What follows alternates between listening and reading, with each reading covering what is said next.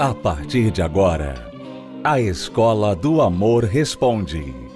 Apresentação: Renato e Cristiane Cardoso.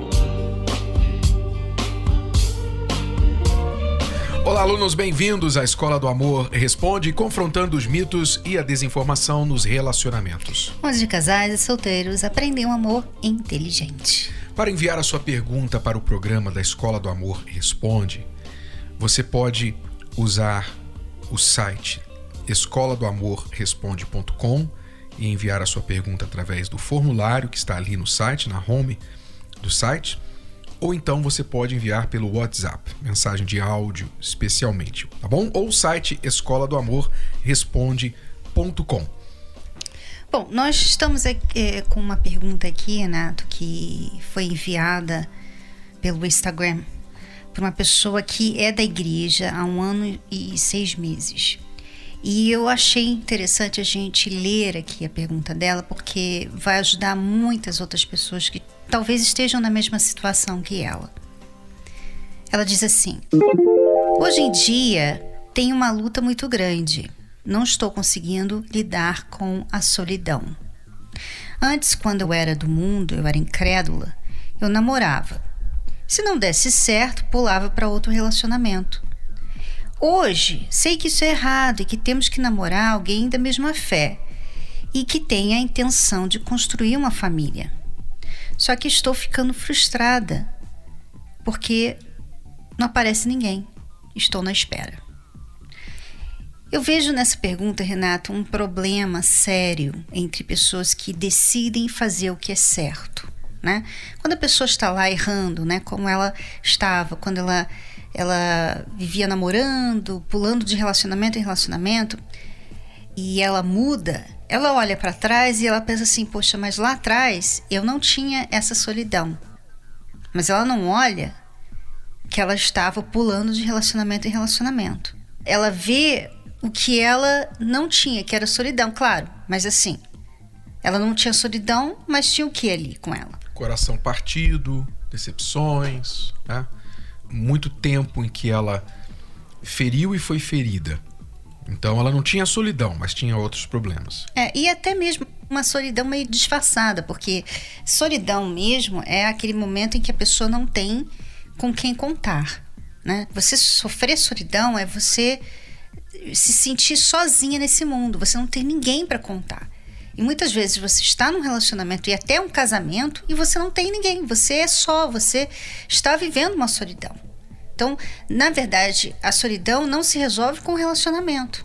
Uhum. Então, eu vejo aqui na pergunta dessa aluna um problema muito comum. Quando as pessoas decidem fazer o que é certo, decidem deixar o erro, né? E começarem a viver uma vida correta. Ela falou que ela sabe que ela tem que namorar uma pessoa da mesma fé e que tem a intenção de construir a família. Então ela, ela sabe que esse é o caminho. Mas isso está frustrando ela porque ela não encontra ninguém. Uhum. Quer dizer, qual é a alternativa para ela? A alternativa para ela seria então ir arrumar qualquer um só para resolver o problema da solidão. Uhum. Quer dizer, só para sábado à noite não estar tá sozinha? Só para poder falar que está namorando? Porque ela sabe que aquela pessoa não vai casar. Ela sabe que aquela pessoa não tem as mesmas intenções, os mesmos objetivos que ela. Mas, quer dizer, essa seria a alternativa. Então, se você está se frustrando com a sua solidão, amiga, é porque você está considerando a sua alternativa. E isso não é um bom sinal. É como se você estivesse querendo voltar ao vômito. Na verdade, isso mostra que ela não resolveu o problema principal ainda. É. Né? A pessoa que se sente na solidão porque ela está sozinha, ela tem um problema. Porque uma coisa é estar sozinho, outra coisa é estar solitário. Você pode estar na solidão mesmo estando no casamento, mesmo estando em um relacionamento, se sentir sozinho.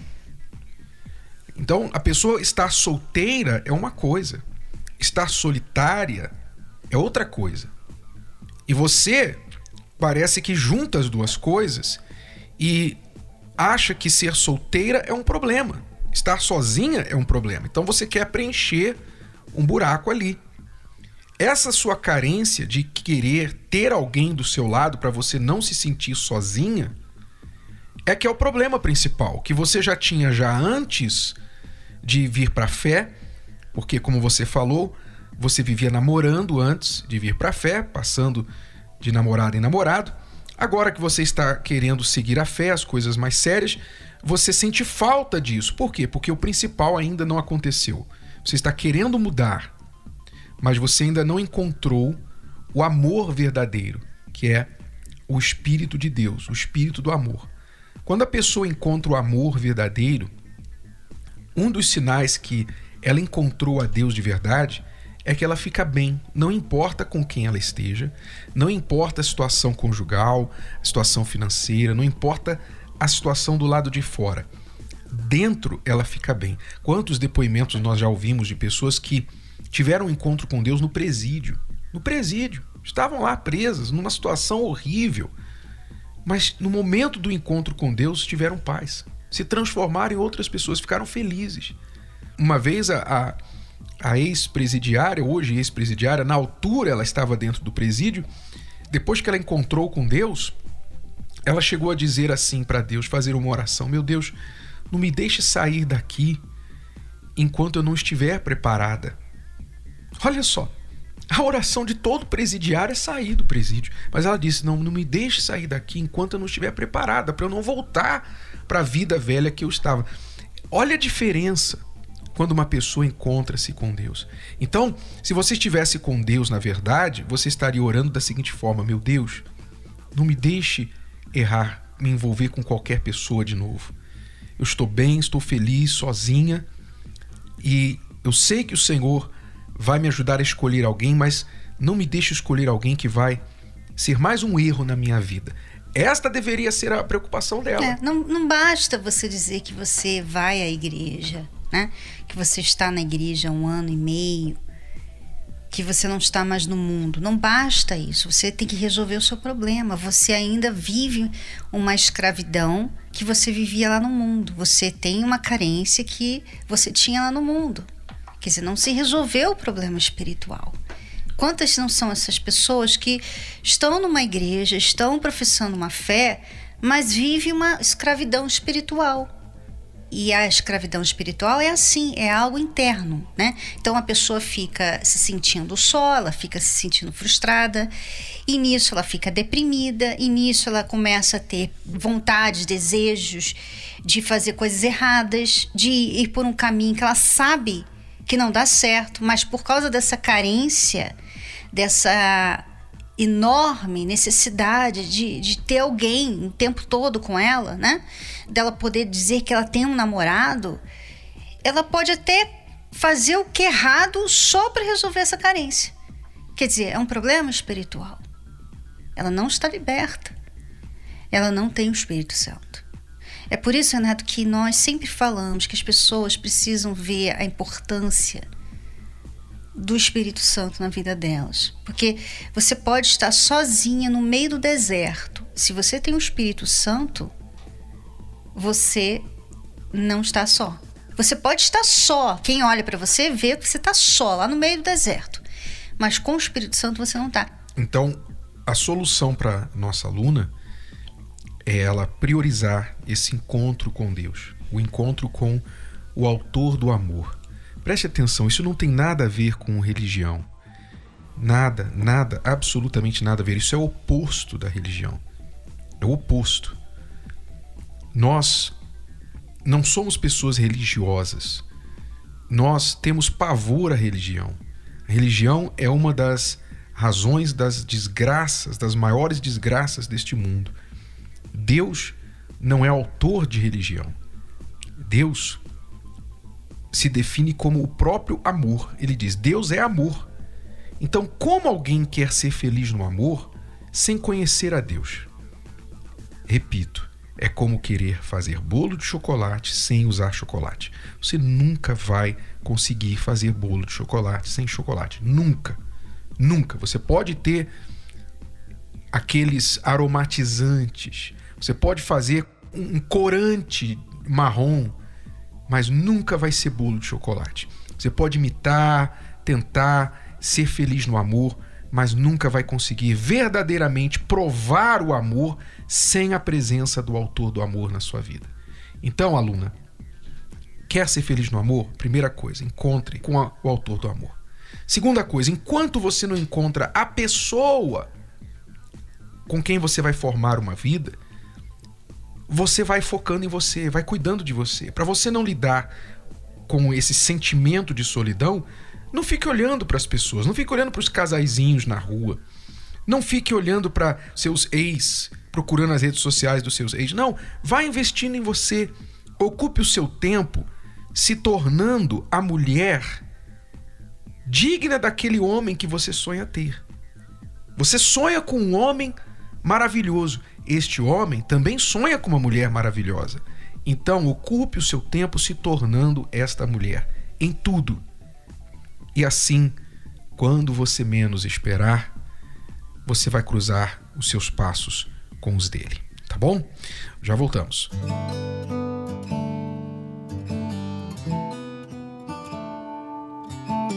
Quando no primeiro encontro te pedir um beijo,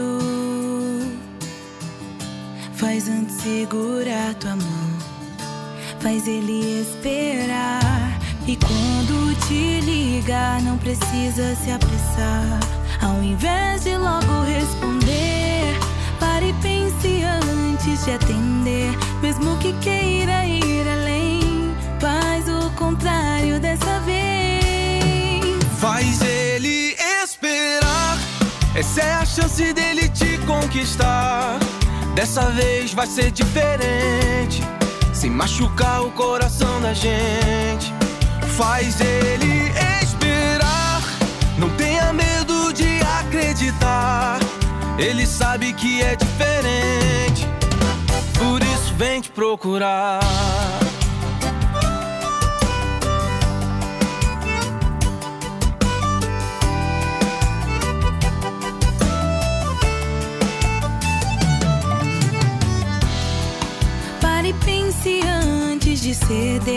Mesmo que queira ir além, faz o contrário dessa vez.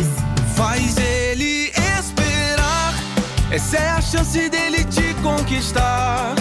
Dessa vez vai ser diferente. Sem machucar o coração da gente. Faz ele esperar. Não tenha medo de acreditar. Ele sabe que é diferente vem te procurar.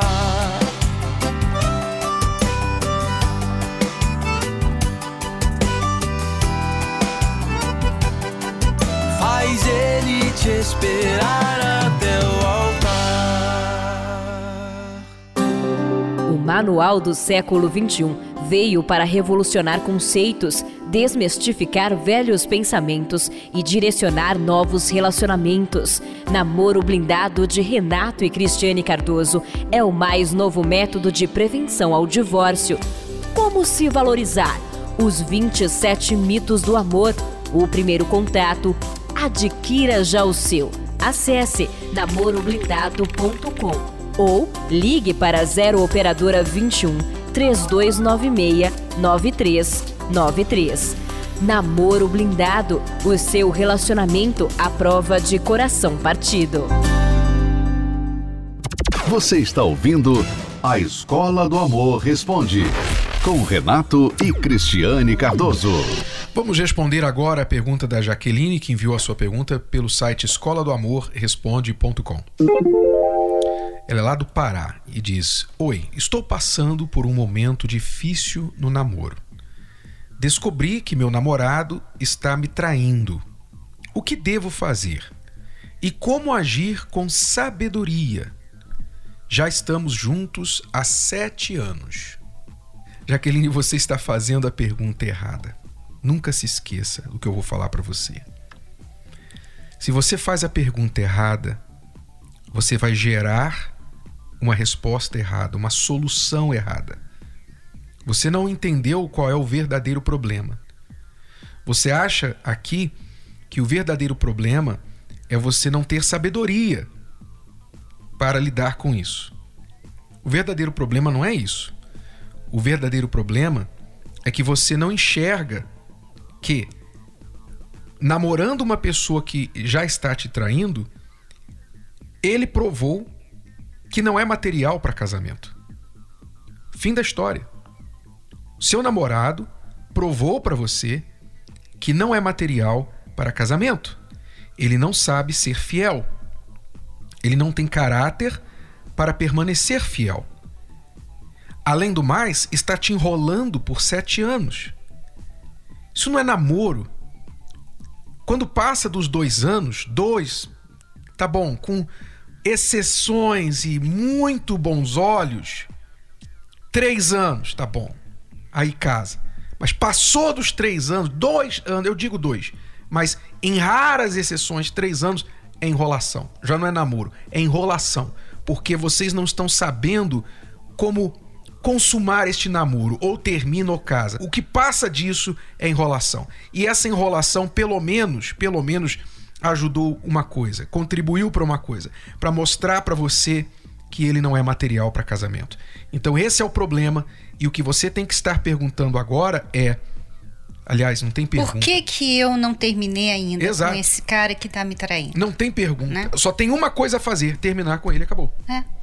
E até se perguntar por que não terminou ainda. Por que que está querendo dar um jeito, né? Ter algum tipo de sabedoria que eu não sei para quê, né? Não sei para quê com esse relacionamento que já está bem óbvio que não tem futuro. É que as pessoas, Cristiane, elas por não estarem mais traçando uma linha clara entre namoro e casamento, então elas começam a pensar no namoro como se já estivessem casadas. A pergunta dela pode até ser entendida, compreendida, vindo de uma pessoa casada. Olha, houve traição, eu quero sabedoria é. para lidar com isso porque eu não quero perder meu casamento. Até é. se entende. Mas não de uma pessoa que está namorando. É, é porque, é assim, você tem toda razão. A pessoa, hoje em dia, fica, né?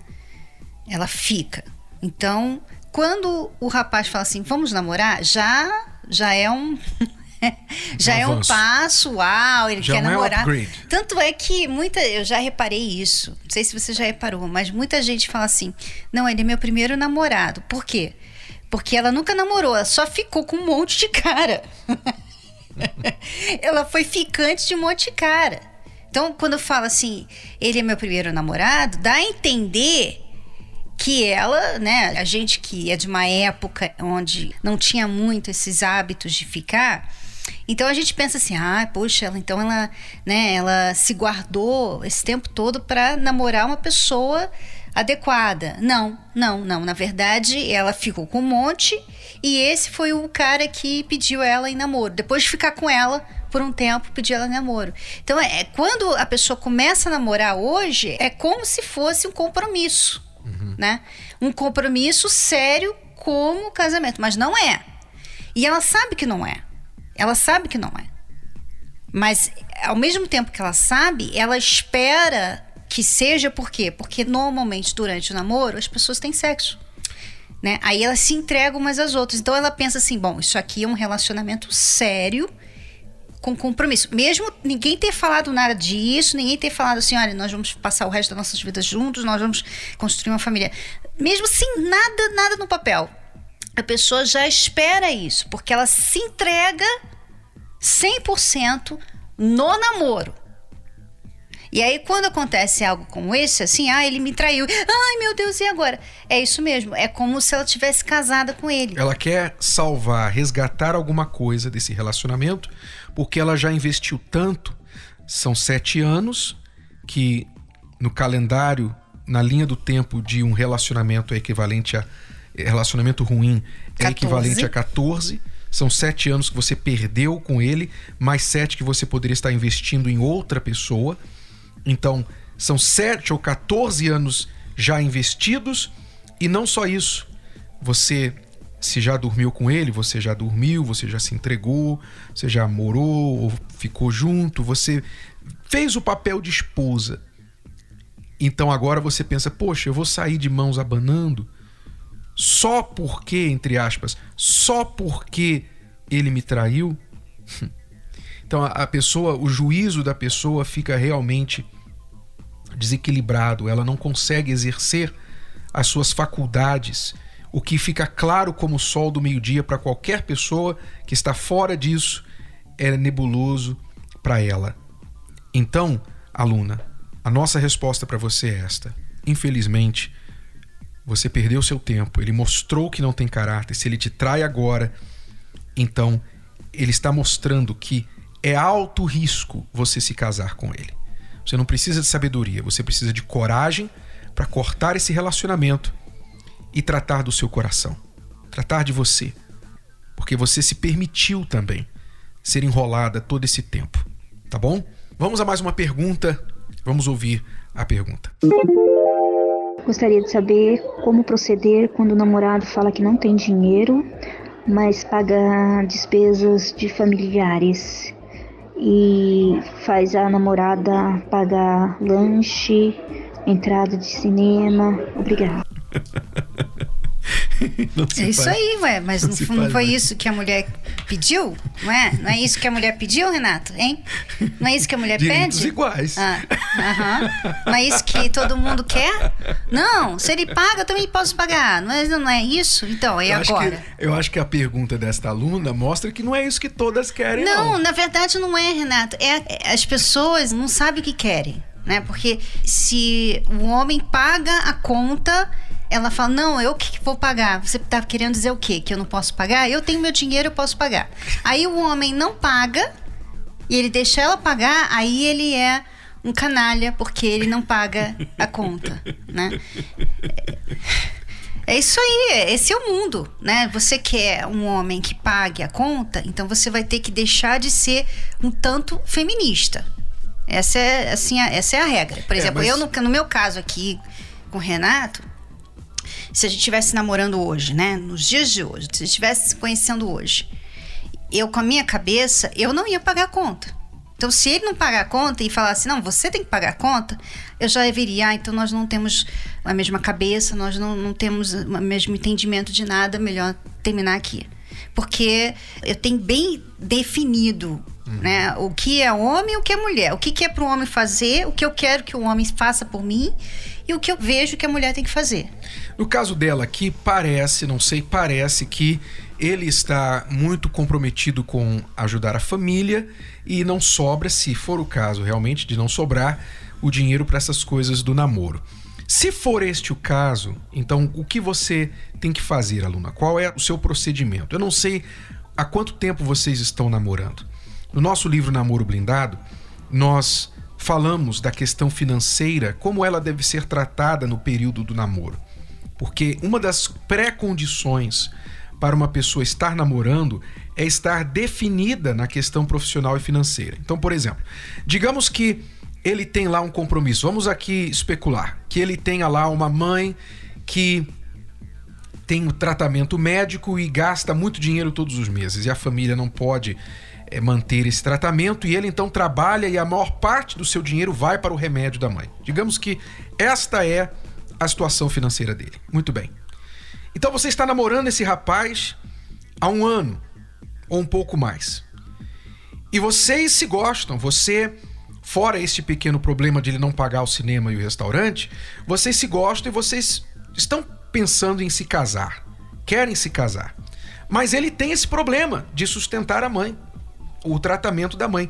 Então vocês têm um problema nas mãos. Qual o problema?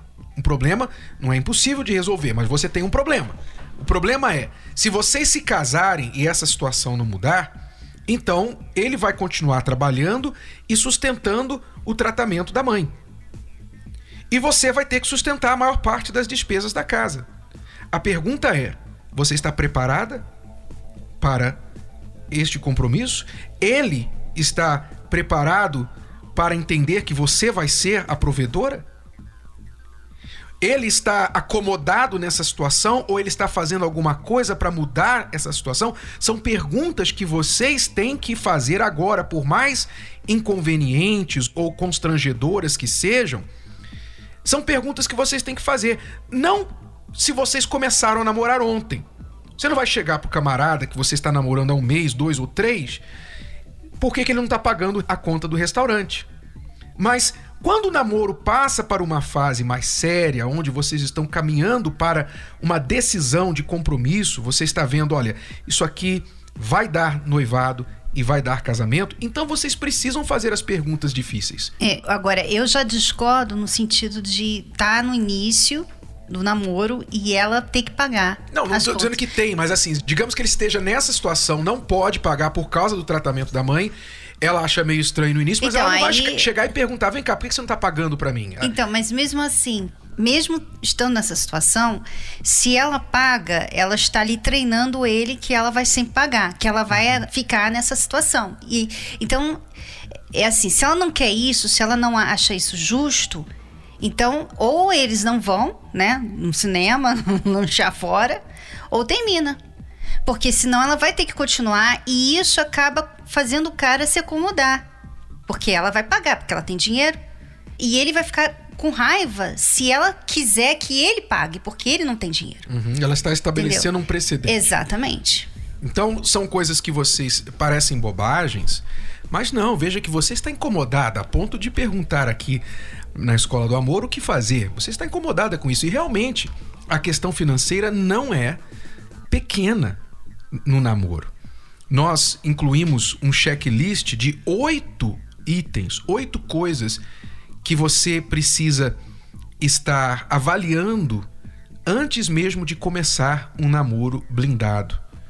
Você tem que ter preenchido, você e o seu pretendente tem que ter preenchido pelo menos estes oito critérios. Um deles é estar definido na questão profissional e financeira. Os outros sete não dá tempo de falar aqui. Você pode ler no livro Namoro Blindado. Isso fica logo no início do, do livro, é o capítulo 3, Como saber se está ou não pronto para namorar. Você tem ali o checklist e essa explicação. Como lidar com estas coisas que incomodam e mostram para você essa pessoa não está agindo como alguém deveria agir na posição de namorado ou de namorada.